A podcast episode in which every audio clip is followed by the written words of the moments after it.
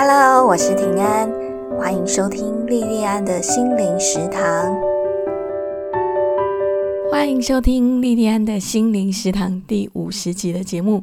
这一次想跟大家分享一部纪录片，片名叫《在他的奖牌中迷惘》。这部纪录片是由台湾知名的纪录片导演杨立洲先生跟隆中向上基金会合作的怪咖系列计划。那这个计划总共十八部纪录片哦，然后在他的奖牌中迷惘，这是这个十八部其中的一部哦。台湾知名影评人文天祥先生曾经说过，台湾最有名的纪录片导演有两位哦，其中一位是齐柏林先生。另外一位就是杨立洲先生哦，那这两位导演的作品都对台湾这块土地有很深的关怀哦。那其中杨立洲先生呢，他的作品很多，那他的作品里面呢，几乎每一部都有他特定要关怀、他想要给予力量的一群人哦。那比方说，他二零一三年的作品哦，《拔一条河》哦，《拔一条河》这部作品，他关注的对象就是。二零零九年，因为八八风灾受到重创的那些假现象乡民哦，那我今天要介绍的怪咖系列的纪录片，总共十八部纪录片哦，它是把关注的对象放在社会主流音量比较小的一些族群身上，比方说同婚生子，比方说胖胖女生。那我今天要介绍的这部纪录片呢，是在讲。技职体系哦，技术职业的这个技职体系啊。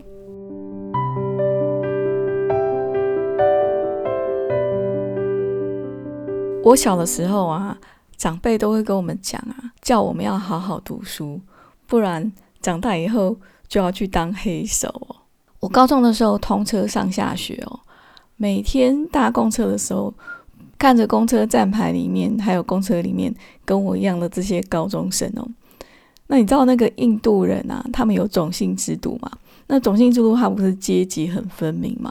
印度人只要一看你的姓，他就会知道说，哦，你是属于哪一个阶级，是最高的婆罗门，还是最低的贱民之类，哈，分好几级这样哈。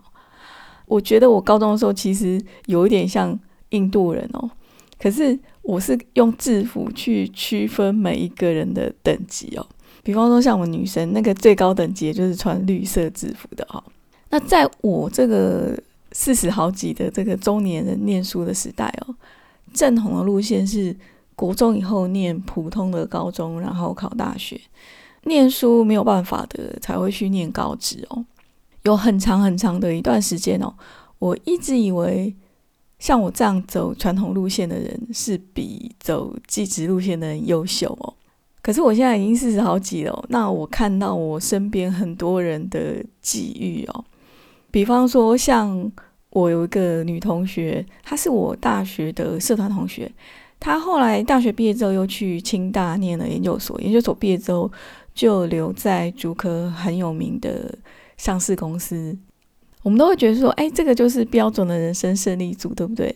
你看清大研究所毕业，又在那种上市公司很大很大的上市公司工作，而且我们这个年代，就是我们这个中年人在工作的时候呢，刚好是台湾租客的那那一些公司股票涨最厉害的时候哦，还有分红之类哈，光是股票分红就可能就是很多人一辈子都还存不到的那些钱哈。可是我那个同学，他工作了好几年之后呢，他其实非常非常的痛苦哦。他觉得无尘室的排班工作让他的身体变得很差，然后他觉得工作非常非常的无聊，无聊到让他觉得非常厌世这样子。那这是一个例子。那再来就是我国中的时候念的是升学班啊，那我们班有少数的几个哈，一两个而已哦。就是成绩很差的男生哦，那你知道说，在我们升学班里面，如果你成绩不好，都会被鄙视哦。我也是被鄙视的其中一个。我们其中的一位被鄙视的男同学呢，高中的时候就念了高职哦。其实，在我们班来讲，这个是很特别的选择，因为我们班就是要升学，我们班就是要走传统路线，考很好的高中，然后去考大学这样子。然后他就去念了高职。可是呢，嗯，这么多年来，我们都还持续有联络，我们几个同学都还持续有联络。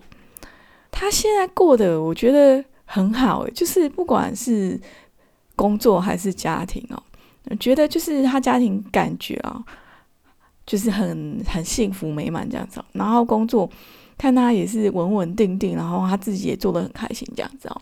这是我一个国中同学的例子。我还有一个是也是我们同班的同学，就是我们国中同班的同学。那他每一次考试都是我们班第一名，他很少第二名。然后像这么好的成绩，理所当然，后来就穿上了绿色的制服，念了北一女嘛。那北一女之后又念了台大商学院。理论上，像这样子的很优秀的人出来，一定是在那种很大的公司工作，然后赚很多钱嘛，对不对？可是没有，他就跑去写小说。他一开始的确是走一般正统路线，就去公司上班。可是他没有上班很久，他那时候一边工作一边写小说，然后写到后来就把工作辞掉，专心写小说这样子哦。就写小说，他现在不知道出了几十本这样子，就已经写出了他自己的一条路哦。可是也很特别哦，就是台大商学院毕业，没有去走传统那种去公司上班、大公司上班路线，跑去写小说。那再来就是我自己的弟弟妹妹哈，我妹妹是医学院毕业的哦。那毕业之后呢，就很顺的就在医院里面做专业的工作，做了很多很多年哦。可是她这几年就很心甘情愿的为了她的小朋友，就在家里面当全职家庭主妇哦。那跟我妹妹成绩很好相反，是我弟哦。我弟是我们家三个小孩子里面成绩最差的哦。他成绩差到什么地步？成绩差到说你不要去想考大学这件事情哦。他连高中都差点找不到学校念哦。那后来还是念高职哦。可是呢，他现在我觉得，如果是要看工作上的成就来讲哦，他现在呢是台湾某家很大的公司，就是大家都听过的那种大的公司的业务主管，而且他扛的业绩是他们公司里面最高的。然后他底下一大票的同事哦，都是学历比他优秀很多的哦。他是里面学历最差的，可是他带领这一群学历比他优秀很多很多的同事，那为公司创造业绩哦。我到这个中年四十几岁的年纪哦，我看到我身边一个一个的案例，我才发现说，活得好不好不在他人的嘴上，而是在你的心上哦。在于说，你是不是真的认识你自己？知不知道你自己想要什么？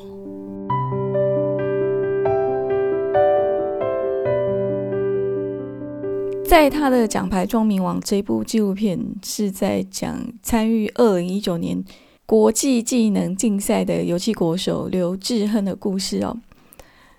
那因为我是走传统升学路线哦。就是念普通高中，然后考大学，念大学，哈，所以我我其实对记职体系是完全陌生哦。那我也是看了这部纪录片，我才知道说有国际技能竞赛这样的世界级比赛哦。这个比赛呢，号称是记职界的奥运比赛哦。可是它这个比赛跟我们今年夏天，我们不是才刚举办过奥运嘛？我们今年夏天办的这个。奥运它是四年办一次哦，可是国际技能竞赛它是每两年就比赛一次哦。从一九五零年由西班牙发起到最近的一次是二零一九年哦，总共已经办过四十五次哦。你看到它的举办的频率跟次数都这么高，可是我完全不知道有这个比赛哦。然后我我想我这个跟我一样的这个同温层，应该也都非常非常少人知道哦。你想想看哦，同样都是世界级的比赛哦，可是奥运的比赛哈，我们参加奥运的运动员哦，哦，你看今年夏天大家都在讨论奥运的运动员，对不对？跟国际技能竞赛哦，你有听过国际技能竞赛有哪些参赛的国手吗？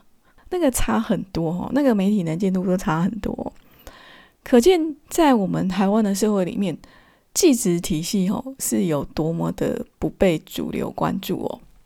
那像我，啊因为我整个从小的养成的关系啊，从小整个受的教育环境的关系，所以我一直都觉得说啊，高职学生就是不会念书才会去念高职哦。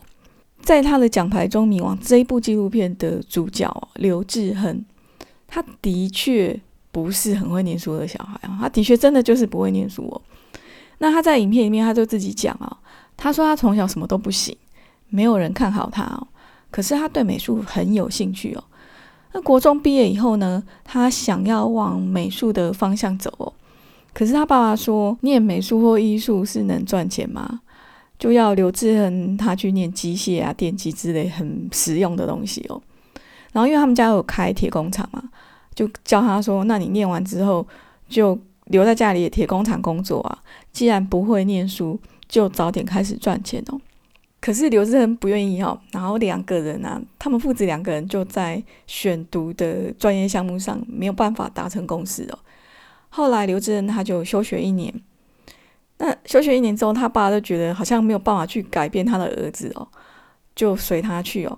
可是他也跟刘志恒讲明哦，他说那是他自己做的决定，后果还要自己担哦。你想想看哦，如果你是刘志恒，你接下来会怎么做？我想大部分的人可能会跟我一样哦。如果我是他，我就会非常非常的努力哦。那刘志仁果然就是这样子哦。刘志仁他在念高职的时候呢，就非常非常的认真哦。像课后的时间，其他同学都在玩的时候，他一个人很孤独的，就一直在练练他们高职学的那些很厉害的那些技术哦。后来刘志恒就用非常厉害的技术。就取得了技职类的国手资格哦。然后他爸爸，他爸爸那个看起来就很粗犷哦。你就看到刘志恩的爸爸就红着眼睛说，他觉得很感动哦，说很感动，说刘志亨为他们刘家争光哦。那刘志恩说，这也是他第一次看他爸爸掉眼泪哦。他说他被看低了这么久，终于他做到让他爸爸以他为荣哦。那刘志恩当了国手之后呢？国手这个身份也让刘志恩觉得说这个责任很重大哈，他不再只是他自己哦，他同时也代表他所属的这个团体，还有我们的国家。那他觉得这个使命很重大哦，所以他就更加更加的努力。二零一九年的国际技能竞赛是在俄罗斯的克山哦，可是刘志恩却在二零一九年在俄罗斯克山的这个比赛的时候。代表国家比赛那个时候，他整个人觉得迷惘了。就在比赛那一刻，他觉得整个人很迷惘。那他那时候就觉得说，他这么多年来一直非常非常的努力哦，很孤独的，一直一直非常非常努力哦。那他的这个努力呢，要不就是为了证明给他爸爸看，那要不然就是为了他身上这个国手的头衔哦。可是他忽然发现他自己不见了，他自己不见了。然后他想到说，他那时候国中的时候很喜欢画画，就是那个很单纯对画画的喜欢就不见了。那他就在想说，如果他这个对画画这个喜欢不见了，那接下来他要走到哪里去？你看哦，他认真努力了这么久，却在梦想的目标，他已经在参加这个技职界的奥运哦。就在这个即将抵达他的目标、抵达那个众人都可望而不可及的这个荣耀的时候，他却犹豫了。其实我在纪录片里面看到这里的时候，我是很能理解刘志恩的感觉的。我在看完影片之后，又沉淀了好几天，我却是发自心底的为刘志恩高兴哦，高兴他在这个时候对他的整个生涯有了很深的迷惘哦。我虽然走的是传统升学路线哦，跟刘志恩是完全不一样啊。那像我，我是一直以来都很平庸哦。然后像刘志恩就很优秀嘛，我跟他根本没有办法比哦。可是我很懂他那个在努力过程里面一直想要证明自己的那个心情，还有那个失去自己的那种迷惘哦。因为这个过程我都曾经经历过。我在念大学以前是跟家人住在台湾北部的一个传统公寓里面。那传统公寓里面就是一个楼梯，然后五层楼，就总共十户嘛。那我们这个十户人家里面的一楼、二楼、二楼两户哈，然后还有五楼一户。我们这几户的小孩是跟我是同一届的同学哦。那从我们上小学以后，我们这几个孩子就不停的被比较哦。那小学的时候，我们不同班，然后而且你知道，小学功课其实没有那么重哦，所以那个比较还没有说很明显哦。至少我自己的感觉是没有觉得很明显哦。可是即使是在这样子比较不明显的状况底下哦，有件事情还是让我到现在都印象很深刻哦。我那时候不知道小学是几年级的时候，有一次月考以后，刚好就遇到二楼的阿姨哦，然后那个阿姨就问我我说：“哎，我这次月考考怎样啊？”那我也没想很多，就跟她讲哦。那二楼阿姨就说：“哎，我考不错啊。”然后我回到家之后，我还跟我妈讲说：“哎，二楼阿姨称赞我。”结果我没有想到说，我妈脸色就变得很难看哦。我妈就说。你知道那个二楼的那个谁谁谁考九十几分，我才八十几分呢，我八十几分这么烂成绩还感觉不错。那我妈就说，我以后不可以再跟邻居的叔叔阿姨说我的成绩哦，免得给他们丢人现眼哦。后来上了国中以后，我们念的那个国中第一次就办了我们那个学校的升学班哦。我也不知道为什么像我这么普通的人就进了这个升学班哦。那我们其他的，我们那个同共用同一个楼梯那几个老同学，他们成绩都很好，哦，那也都在这一班。那你知道升学班的考试就特别多，我们的导师啊，还有很多主科的老师都很认真哦，尤其是我们导师哦，就是考试多以外，然后他每一次考完试哦，都会按照成绩哦，从高到低就印出来，然后叫我们带回去给家长签名哦。那我跟我这几位邻居的同学名次都很稳定哦，我都是很稳的，是在全班的倒数几名哦。然后我这几个同学，他们都是在前面哦，他们都是前面几名这样子哦，都一直都非常稳定。那你知道我们那个时候体罚是很正常的事情哦。然后我们那个时候，其实老师是相对家长来讲是受过比较高教育的哦，然后所以老师是非常非常被尊敬的哦。大部分的家长也都很赞成老师去体罚哦。那我们那时候就是动不动就被挨打哦，用藤条打哦。我国中三年，我不知道挨过多少打，那真的是算不出来哦。那除了挨打以外哦，我印象深刻还有我们的理化老师，他的处罚方式真的非常特别哦。我们理化老师他是一个你几乎看不到他情绪的人哦。你看到他的时候，他永远都很冷静，没有情绪哦。他上课的时候是这样子。他打学生的时候也是这样哦，都没有情绪哦。我们理化的体罚规则是差一分打一下。那你知道国三的时候考试就爆炸多，我们班五十几个人呢。那你知道这样一分打一下，如果按照这样子的规则的话，那你就是把所有的上课时间通通都用来打学生，也打不完哦。后来我们理化老师就决定改变体罚方式，他就改成说差一分跪一节课。那跪是要求你跪在你坐的那个椅子上，然后因为你不能挡到后面的同学嘛，就是日本跪，就是你的小腿跟大腿必须粘在一起的那种日本跪哦。然后除了理化课以外，午休时间也一起算在内，差一分跪一堂课哦。我记得我国三一整年哦，我的理化课跟午休时间全部都是跪着完成的，然后每一次跪都是我忘记那时候上课是四十分钟还是五十分钟，反正就是至少都是跪四十分钟以上哦。你知道那个大腿跟小腿这样粘在一起这样跪，然后你整个身体压在你的那个小腿上面哦，我每次跪完。脚都是麻的，就是麻到说你真的只能在椅子上休息一段时间，你才有办法活动哦。那你到升学班其实都要比较早到，然后比较晚走嘛，都要留在学校里面念书、考试什么的。那我国中三年，每一天七点前就要到学校哦。我们大家都是六七点的时候放学哦。我常常冬天的时候啊，上学的时候天都还没有亮，那放学的时候天早就黑了。那你知道说，常常都是上学跟放学，你都看不到太阳哦。那而且我们学校是在山上哦，所以都是走山路，你知道那山路也没有什么路灯，你知道吗？那整条路都是黑的。可是我觉得比这个上下学路上更黑的是我每天的生活。我白天在学校里面，我们的导师跟那些主课老师就把我当成是劣等学生哦，把我当次等学生。那我放学回到家以后，我爸妈也。没有给我好，给我过好脸色。他们就是觉得我就是丢人现眼，让他们在邻居面前抬不起头。那三年过得非常非常黑暗。那我一直到升了高中以后，那我们那几个邻居就去念了台北市很明星的学校，包括穿绿色制服的。那我就自己有在我们那个地方念高中，一直到这个时候，我的压力才小很多。那本来以为国中的这一段事情就会成为我生命里面的一小段经历哈，这个事情就已经过了。可是我一直到了很多很多年以后，到我大概大概三十几吧，然后我才开始慢慢慢慢的明白说，其实国中这三年的生活对我的整个生命造成了很负面的影响哦。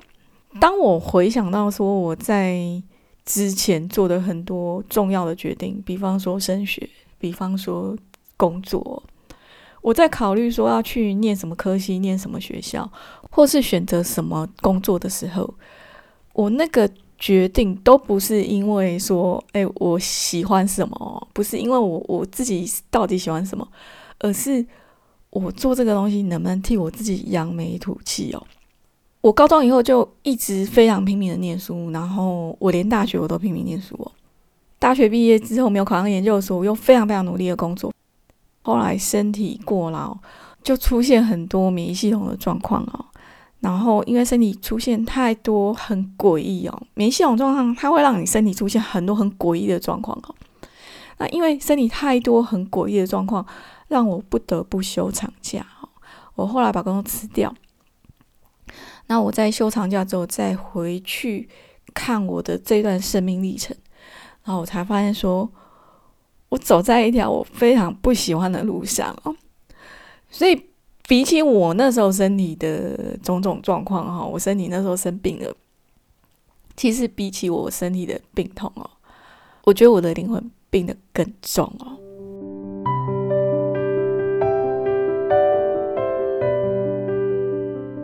那在这部纪录片哦，在他的奖牌中迷惘里哦，这部纪录片里面，当我看到刘志恒他的爸爸，然后很感动流着眼泪说：“哦。”嗯，很感动，刘志恒为他们刘家争光的时候，其实我是很能够理解说他的爸爸的那一代哦，其实是像我们上一代都很容易会有说，哎，小孩子很有出息啊，就会觉得说，哦，那个为我们整个家族争光之类的，都会有这种想法。我是可以理解说这样子的一个传统思维哦，可是。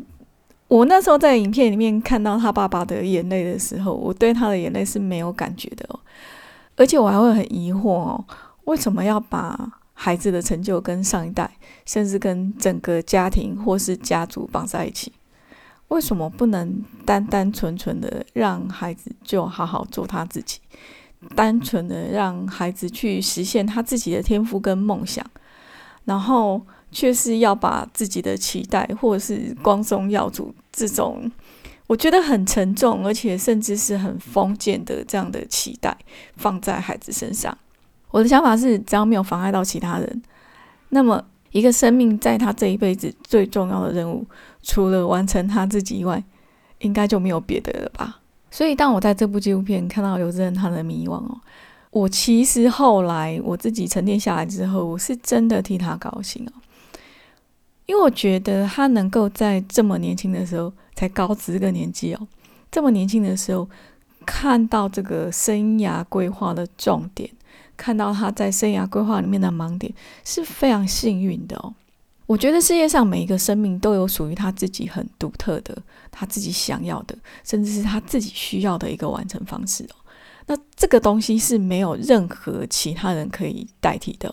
如果你没有认清自己的特质是什么，没有想清楚自己生命中真心想要的是什么的话，那你外界给的再多的掌声、再多的喝彩，其实那个反而会让你迷惑。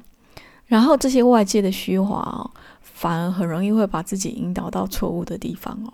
在这部纪录片的结尾的时候啊，刘志仁说他想要当他自己的光哦，然后他。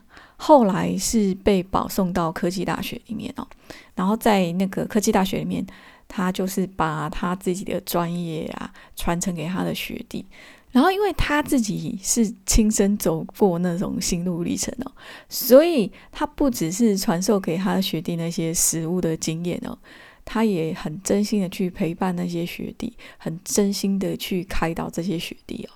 有一本书叫《娜娜神去春夜话》，我很喜欢这本书哦。这一本书里面有一句话我非常喜欢哦，那句话是：“我要亲自照亮自己走的路哦，我要亲自照亮自己走的路哦。”那我在看这部影片的时候，我就想到这句话。我觉得刘志亨他不止照亮了他自己的路，他也照亮了在他后面的后进者之路哦。这一部纪录片在他的奖牌中名王，我就分享到这边。影片的 YouTube 连接会贴在节目资讯栏里面。我们今天的节目就到这边结束哦。如果你喜欢我的节目，不管你是 Podcast 的听众还是 YouTube 的听众，欢迎订阅加分享哦。YouTube 的听众请帮我按小铃铛、按赞加分享。Apple 用户请给我五颗星。非常非常感谢你的收听跟支持，我们下次再见哦。